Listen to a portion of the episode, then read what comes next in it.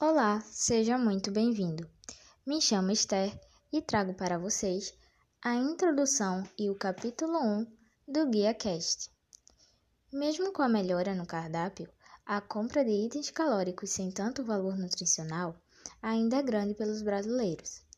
A avaliação do consumo alimentar atualmente se constitui instrumento bastante valioso para analisar o estado de saúde da população e o controle de doenças crônicas não transmissíveis. É bem estabelecido que a qualidade da dieta tem papel importante na ocorrência de agravos à saúde. Consideramos que esses indivíduos, ao consumir os alimentos, não têm como prioridade os fatores nutricionais como principal determinante de escolha, sendo um aliado para as indústrias alimentícias, que cada vez mais oferecem alimentos práticos, mais atrativos e sem qualidade nutricional. De acordo com a pesquisa de vigilância de fatores de risco e proteção para doenças crônicas não transmissíveis, por inquérito telefônico, divulgada pelo Ministério da Saúde, a taxa de obesidade no país foi de 20,3%.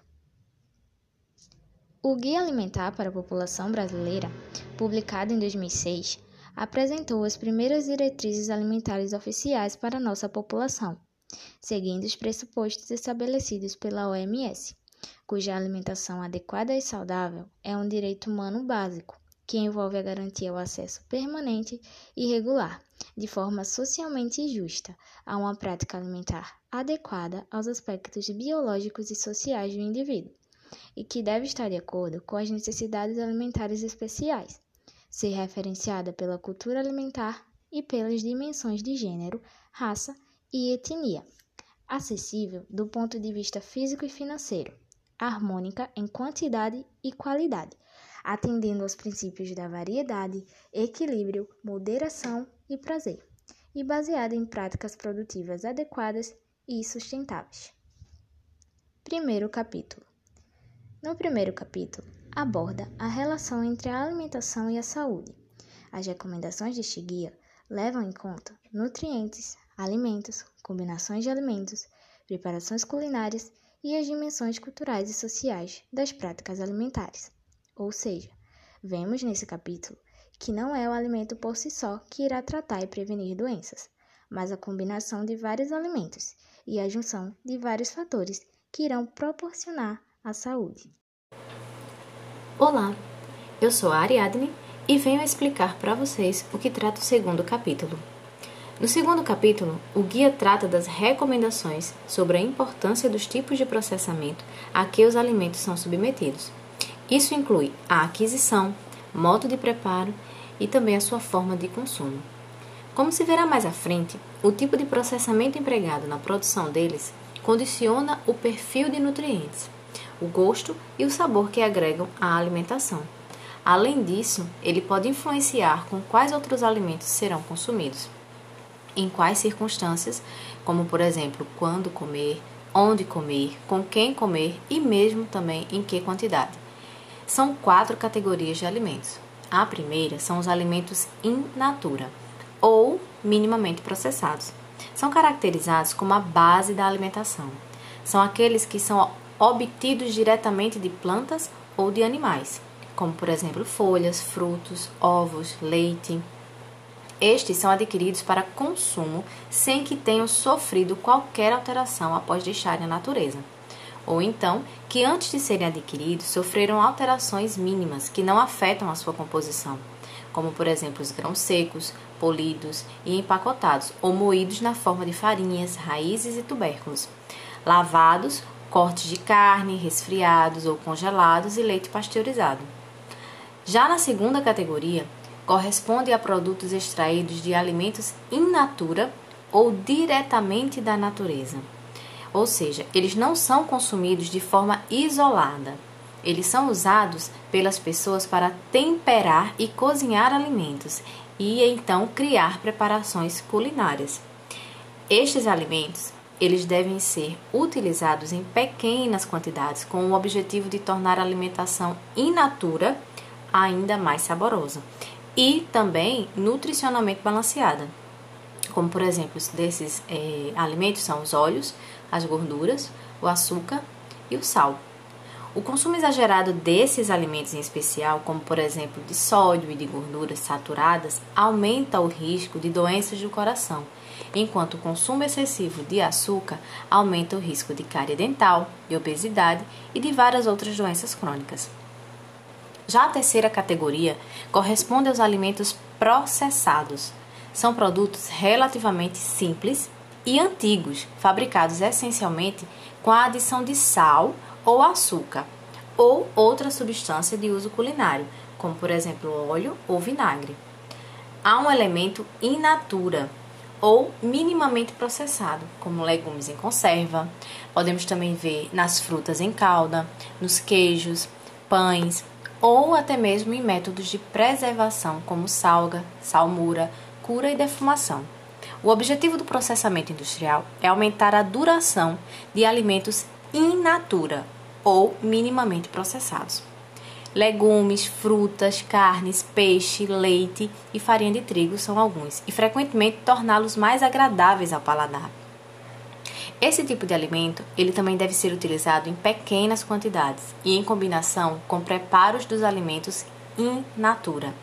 Lembre-se, perceba, sempre esses tipos de alimentos são utilizados como é, em pequenas quantidades e também em combinação, mas sempre acompanhados de produtos in natura. Esses alimentos, embora possuam uma técnica mínima de preparação, a sua composição nutricional ela é alterada e torna é, de alta densidade calórica e, consequentemente, um risco às doenças do coração, obesidade e outras doenças crônicas. A quarta e última categoria são dos alimentos ultraprocessados. Corresponde a produtos cuja fabricação envolve diversas etapas e técnicas de processamento e vários ingredientes, muitos deles de uso exclusivamente industrial, como por exemplo sal, açúcar, óleos e gorduras, entre outras. Além disso, substâncias sintetizadas em laboratório a partir de alimentos e de outras fontes orgânicas, como petróleo e carvão. O principal objetivo é torná-los ainda mais atraentes e mais palatáveis ao consumidor.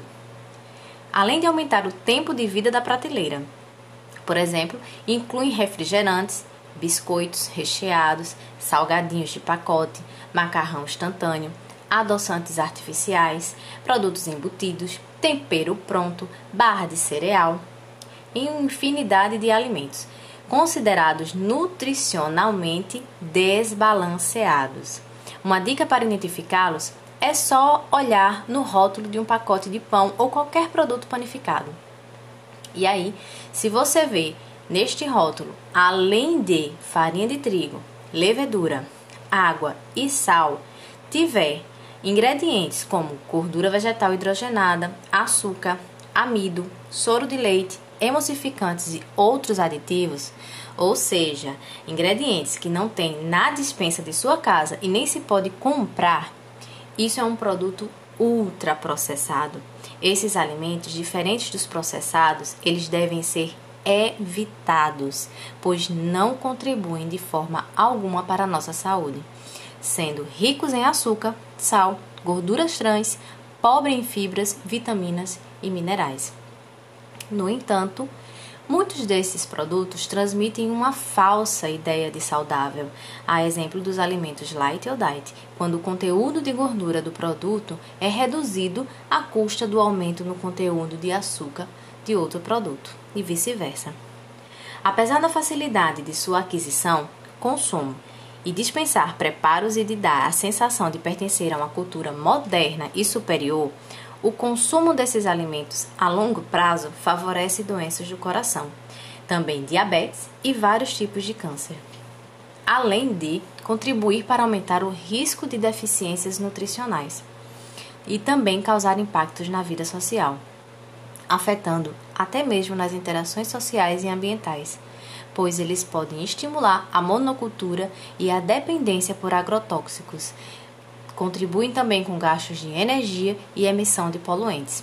Acúmulo de lixos não biodegradáveis, em consequência disso, temos poluição do ambiente, redução da biodiversidade e o comprometimento de reservas de água, de energia e de muitos outros recursos naturais. Oi, gente, meu nome é Letícia e neste terceiro episódio do Guia Cash eu vou trazer para vocês o que os capítulos 3, 4 e 5 do Guia Alimentar para a População Brasileira dizem. No capítulo 3, ele traz orientações sobre como combinar alimentos na forma de refeições. Essas orientações se baseiam em refeições consumidas por uma parcela substancial da população brasileira, que ainda baseia sua alimentação em alimentos in natura ou minimamente processados, e em preparações culinárias feitas com esses alimentos, divididas em café da manhã, almoço e jantar. As refeições foram baseadas na alimentação de oito brasileiros, porém as quantidades foram omitidas de forma proposital, uma vez que as necessidades nutricionais das pessoas, particularmente de calorias, são muito variáveis, dependendo da idade, do sexo, do tamanho correspondentes a peso e altura e nível de atividade física. Ou seja, a dieta é individualizada particular de cada um. Além das propostas de cardápio, neste capítulo são abordados os grupos dos alimentos, como consumi-los, seus nutrientes e benefícios, as regiões brasileiras consumidoras, além de métodos de conservação, higienização e manipulação.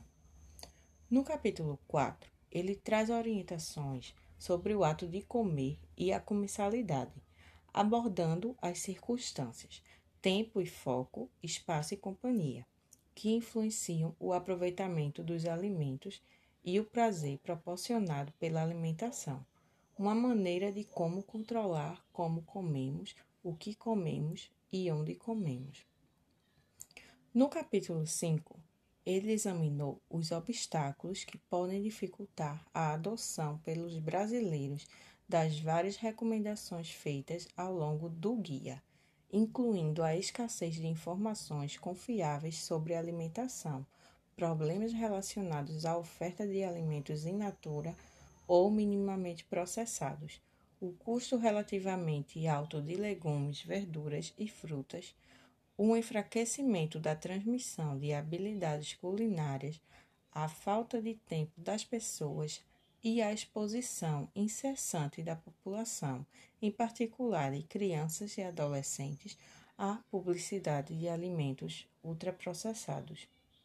O Guia Alimentar para a População Brasileira fornece informações à população para facilitar a adoção de escolhas alimentares mais saudáveis, em uma linguagem que seja compreendida por todas as pessoas e que leve em conta a cultura local.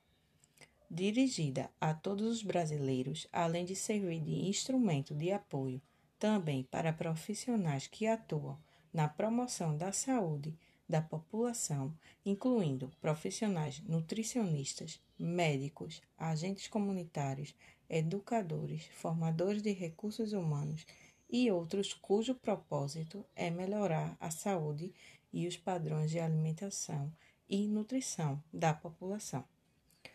O terceiro episódio do Guia Cast fica por aqui. Tchau!